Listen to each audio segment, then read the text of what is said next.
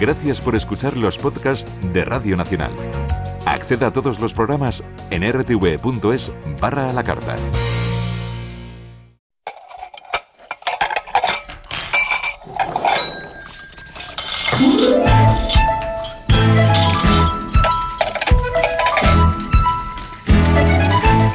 Comer y cantar.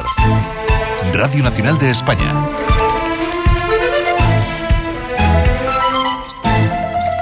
No se puede cocinar bien si no se pone en ello el corazón.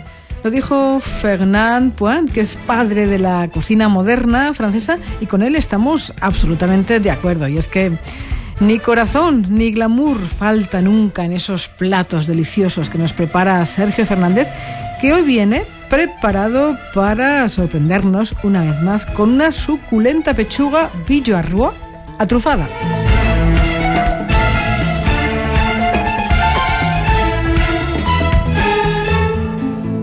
Hoy también vamos a conocer a Juan Carlos Belle Bedove, que es el prestigioso chef italiano que se encuentra al frente de la cocina del Hotel Silken América de Madrid y que tiene el valor de meterse una vez al mes en la cocina con un montón de chavales para enseñarles a cocinar. Y nos iremos de cócteles con Curro 10. Al frente del control de sonido tenemos a Andrés Romero y con ustedes, encantada, como siempre, María Torres.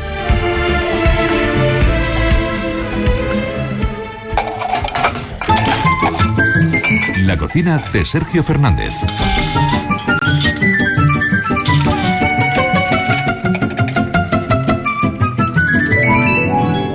Buenos días, Sergio. ¿Qué tal estás, María? Pues estupendamente, con ganas ya de meterme en la cocina. Bueno, bueno, yo no te quiero ni contar. Fíjate, hoy he ido a la pollería a pesar, ¿eh? a pesar de que me estoy haciendo medio, medio granjero. ¿Ah, sí? Sí, porque... No, no me digas que crías en tu casa pollos. Sí, gallinas. te cuento. Tenemos un pollito, una gallina. Va a ser gallina. ¿Eh? De momento Sí. digo que es pollito que se va a convertir en gallina.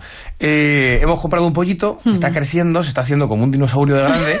Sí. y, Pero ese no te lo vas a comer. No, no, no, no, no, no. Tendrá hasta nombre y No, todo. se- Pepe, se llama ¿Lo Pepe. Mis hijos le llaman El Pepe. Pobre Pepe. Y esta gallina se, se va a hacer la reina de la casa. Ahí está en el jardín que acabe con todo lo que se encuentre. Vamos.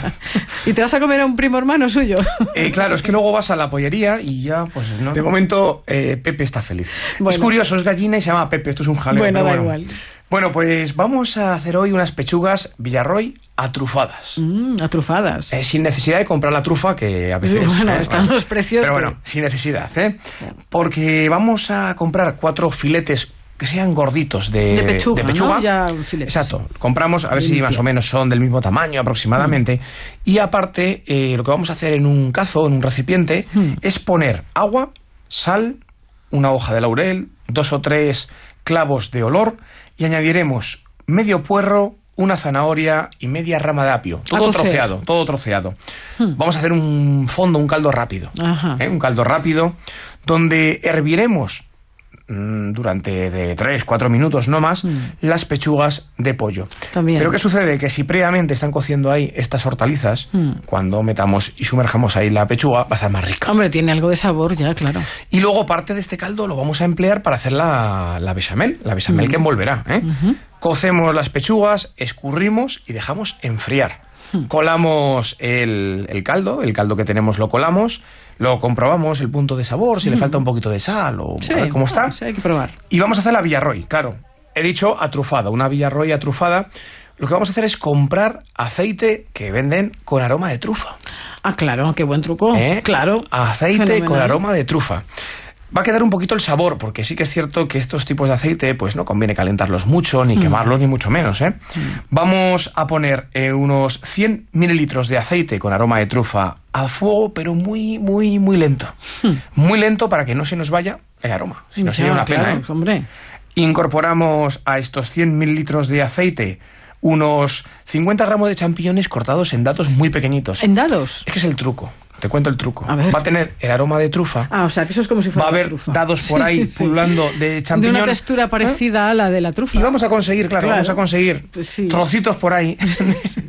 Bien. Vale, es el Eh, efecto. Exacto, un efecto óptico, ¿no? Pero luego sabe. sí. Mm. Añadimos 100 gramos de harina y rehogamos a fuego lento, rehogamos despacito esa mezcla de aceite de trufa, Con champiñón. a los champiñones y la harina. Y la harina. Cuando ya lleve un ratito rehogando, vamos a incorporar para esos 100 gramos 400 mililitros de leche Mm. y 400 mililitros del caldo que hemos utilizado. Vale.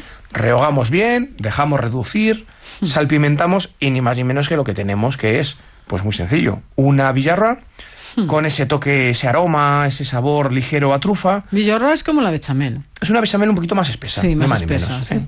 Y cuando todavía, cuando ya es pesado, pero está todavía con, con- con una densidad mm, que se pueda trabajar, bueno, salpimentamos y vamos a impregnar muy bien esas pechugas que teníamos hervidas. Las impregnamos muy bien con una capa. Cuanto más gruesa sea la capa, mejor, más rico va a estar luego, ¿eh? No hay que ser ahí, no hay que escatimar en este. no, no, no, ¿eh? claro, eso está claro. Impregnamos bien y a la nevera, en una bandeja engrasada con aceite, a la nevera para que solidifique y Todavía quede más, recubierto. ¿eh? claro, y quede sí. recubierto. Pues bien, esa pechuga con la capa de la, de la villarroa, que se vaya enfriando.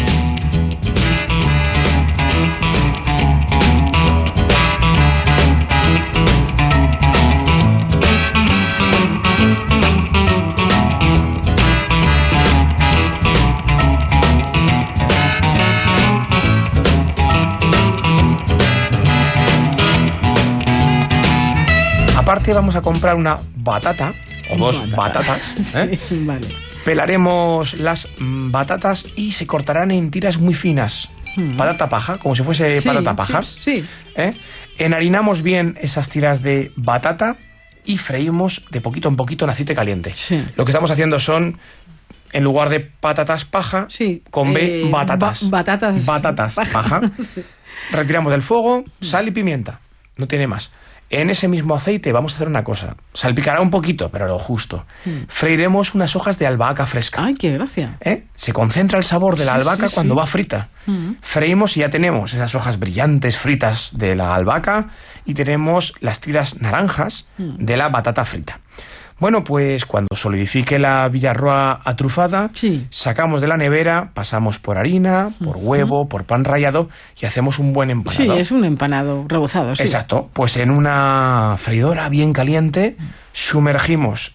Digo bien caliente porque como esté templado, se nos va a Uy, deshacer la villarroa, sí, sí, va a sí, reventar Y no nos quedamos sin plato. y sí. fracasamos. Bien caliente, metemos las pechugas de, de pollo, la villarroa de- de- con el toque de trufa, que se dore muy bien por fuera. Escurrimos luego cuando lo saquemos siempre en papel de cocina. Hmm. Servimos en un plato. Le va a ir muy bien un plato si es tipo de pizarra oscuro. Claro. Esa pechuga. Cruzamos o acompañamos la, la pechuga con nuestra batata paja y decoramos con ese toque de la albahaca frita. No hemos hecho ninguna salsa, porque cuando troceemos Hombre, la ¿que la pechuga tenemos dentro? va a salir toda Sí, esa villarroa que hemos hecho. Bueno. a disfrutar del plato. Un plato, vamos, un segundo plato. Y yo iré a echar de comer a Pepe. Vale. No te lo comas a él, ¿eh? No, no, pobrecito, no.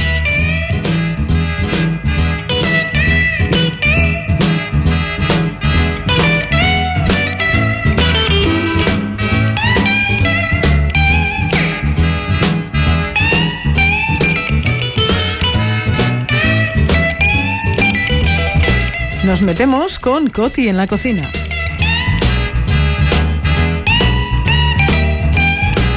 El asado se me da bastante bien. Cuando es buena la carne se le echa solo sal y nada más. No es necesario echarle más nada. Luego ya eh, combinarlo con, ensaladas de diferentes tipos, ensalada criolla. Chimichurri sí puede ser, pero la buena carne con sal es suficiente.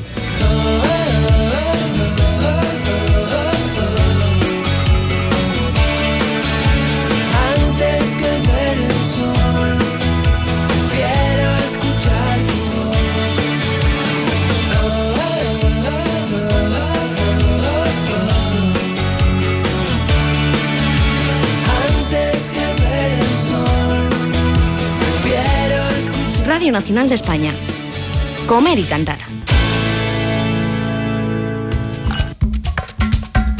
lleno de naranjas.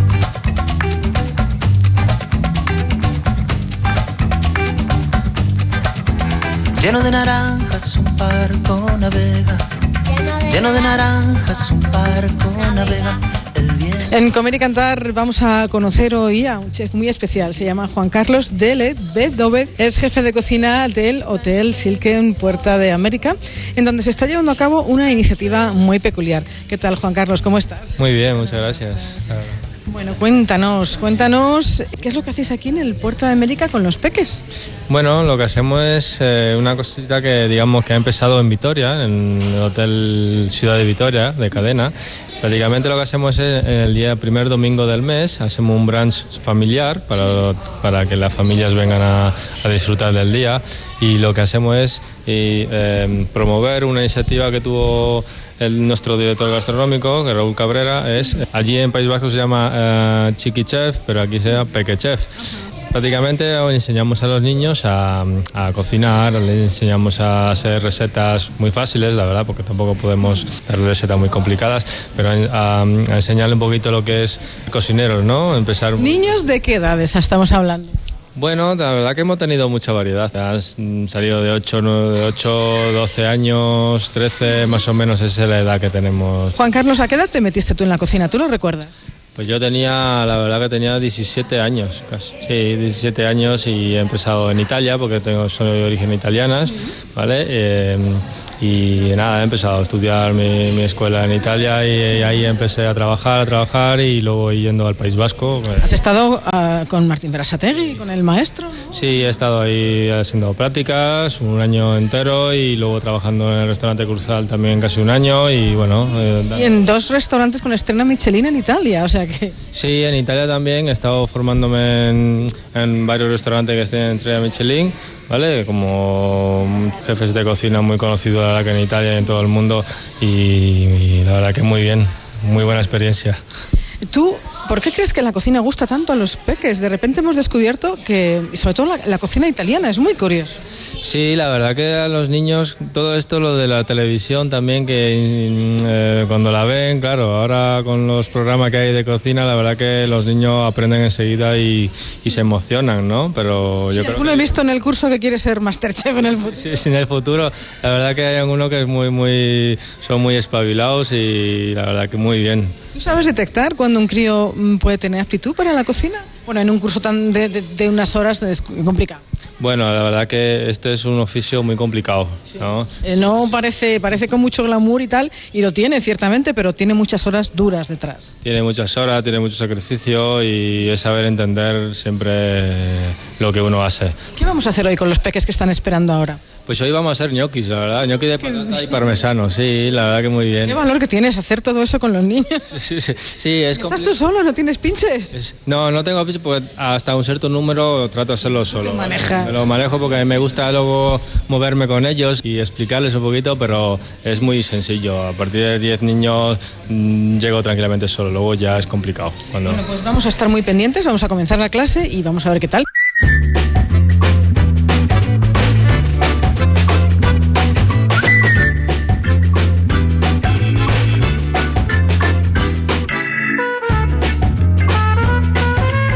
Nos hemos lavado las manos, nos hemos puesto el gorro, traje de cocina, delantal, de todo, y estamos ya a la que te pego a los, a los ñoquis, ¿no? Amasando ya, haciendo pelotitas para que, que aprendan cómo se, cómo se hace, luego ya le cocinaremos en el agua. ¿Vale? ¿Qué tal? Hola, ¿cómo te llamas? Pablo. Pablo, ¿qué tal los ñoquis? ¿Te están saliendo bien, tú crees? Bueno, ahí andamos, ahí andamos. A ver, estas dos chicas, chicas, ¿no se puede charlar en la clase? Que estamos en clase ahora. A ver, ¿cómo vais? ¿Cómo os llamáis? Claudia. Paula y Claudia. Eh, ¿Habéis hecho...? Uy, vosotras tenéis muchos... Tú ya tienes muchos hechos, Paula, ya.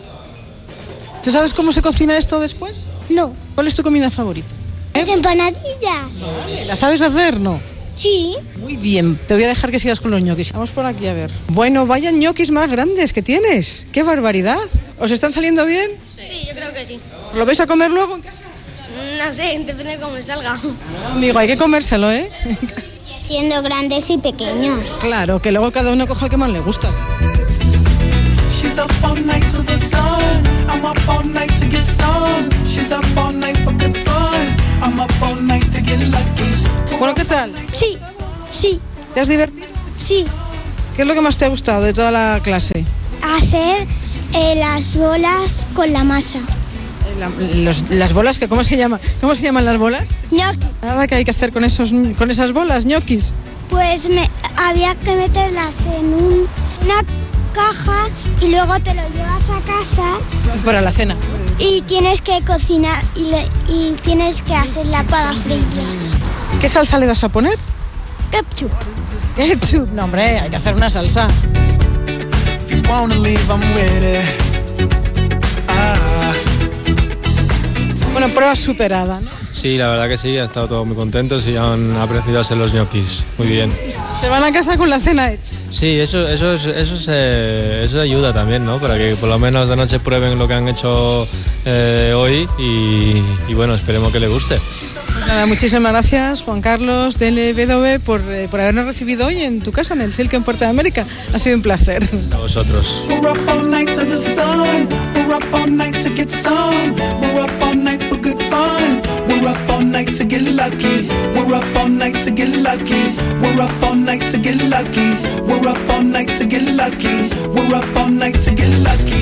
Si entran en nuestro Facebook de Comer y Cantar de Radio Nacional van a tener toda la información de estos eh, talleres de cocina para peques y van a poder bajarse también el audio de nuestro programa para poder escuchar de nuevo y consultar la receta de esas fantásticas pechugas de pollo a la villarroa que nos ha hecho hoy Sergio Fernández.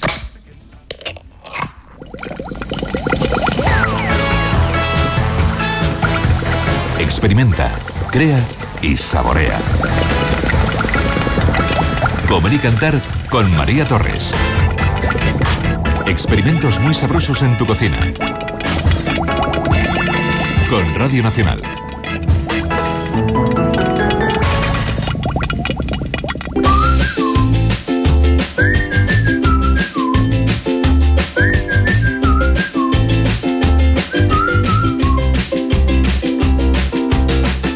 Buenas, Curro. ¿Qué tal te ha ido esta semana? Hola, pues esta semana, bueno, muy tranquila, la verdad que aquí en Sí, Madrid, ¿no? en un concepto nuevo, para mí nuevo, no, seguramente no será nuevo Claro, porque... has aprovechado que todo el mundo se ha ido sí. fuera de Madrid, al monte, a la playa, al extranjero, y él ha dicho, pues yo me quedo en Madrid y voy a investigar. ¿no? Y voy a investigar y me he Pues ido a un sitio bien. donde es me pone gastrocostelería. ¿Cómo? Gastrocostelería. Y un marinaje entre los cócteles y una comida, con un cocinero que es la verdad un O sea, que ban- supongo que es un sitio en Madrid en el que En se Madrid. puede de- Sí. comer y luego... Sí, en la calle Nuncio, en la N, que además anteriormente N, este, N, este- N, sí, N, gas- se llama ver, N. gastrococtelería. Gastrocostelería N. Anteriormente se llamaba, estaba en la calle Nuncio, se llamaba Nunciatura.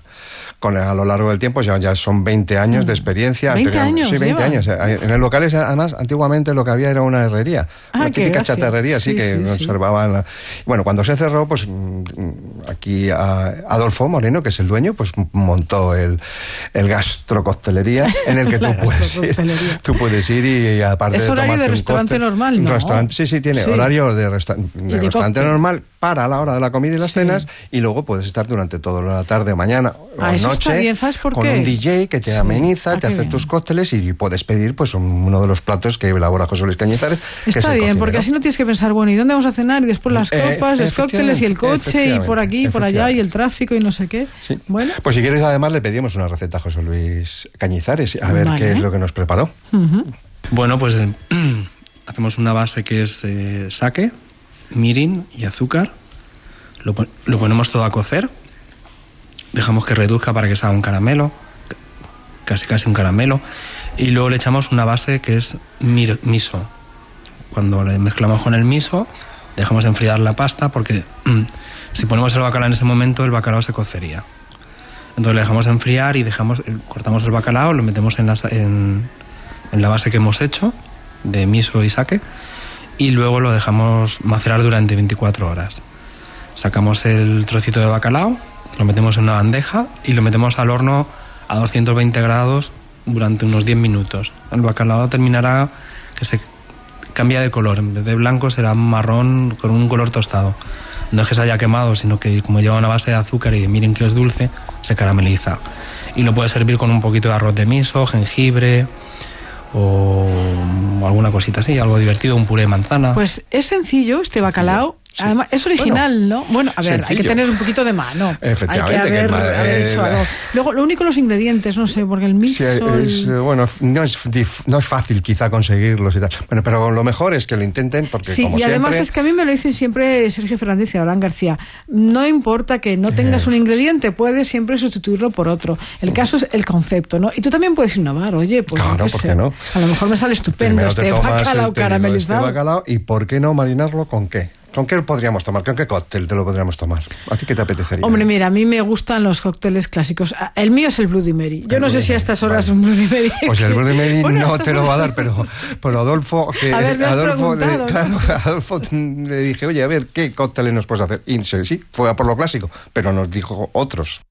Hay desde sencillas elaboraciones de un mojito, normalmente con hierbabuena, azúcar, lima, y majamos o maceramos, y luego le añadimos el ron añejo y acabamos con agua con gas o con soda, hasta cualquier cóctel clásico, un dry martini hecho en un vaso mezclador, em, volcando medio centilitro de vermú seco, extra seco, y luego retirándolo y elaborando con una ginebra seca que está tan de moda ahora, un- enfriando las copas, por supuesto, y sirviéndolas. Hombre, no, no le hago ascos yo ni a un mojito ni a un Rey Martini. Dos clásicos de toda la vida que, que la verdad que... mm, Pues ya sabéis, si te quieres ir eh, y tomarte otro un poquito más especiales, pues los cócteles tiki, que le llama a ellos, que Cócteles son tiki, pero eso me hace gracia. de la Polinesia. Es verdad. tipo tip- tiki de O la Polinesia. Los que antes eh, hacían, en, en- por lo menos en Madrid, yo los he conocido pues Sí, en la plaza de cerca de que Huertas, que salían humo, de un y todo, volcán sí, y te ponían un Bueno, collar. pues aquí y- te pueden o sea, esos son los cócteles tiki. Los tikis, sí, de,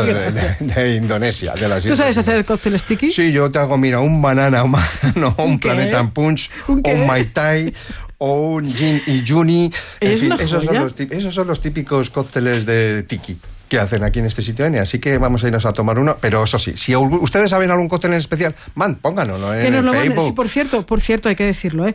¿Cómo nos hemos puesto de torrijas a lo largo Ah, de toda sí, la semana? sí, sí, porque yo han me las he probado torrijas, todas las que he mandado al Facebook. Y bueno, hasta Sergio, yo creo que Sergio también se picó y dijo, pues voy a hacer yo unas. este Sergio, Sergio. las- y dijo las con licor de... torrijas a la crema de licor de naranja licor de de naranja Sergio estaban son muchas torrijas. Bueno, pues ahora que nos manden ¿Cócteles? cócteles. Pues nos gusta. ¿Qué cócteles son los Claro que que más sí. les gustan? O en dónde les han probado el cóctel ese que les ha gustado. Pues ahora ya saben, Facebook, le dan a me gusta, por favor, porque tenemos, necesitamos que subir, subir no los, estamos los no me gusta. No, no estamos mal, pero podemos estar mejor, porque Claro, yo sé que hay mucha gente que se mete y no da me gusta.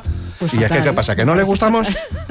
A ver si me voy a enfadar si no les gustamos. ¿Qué es lo que no les gusta? Díganoslo también. Que les gusta todo, seguro que sí, curro. Hasta la semana que Hasta la viene. semana que viene.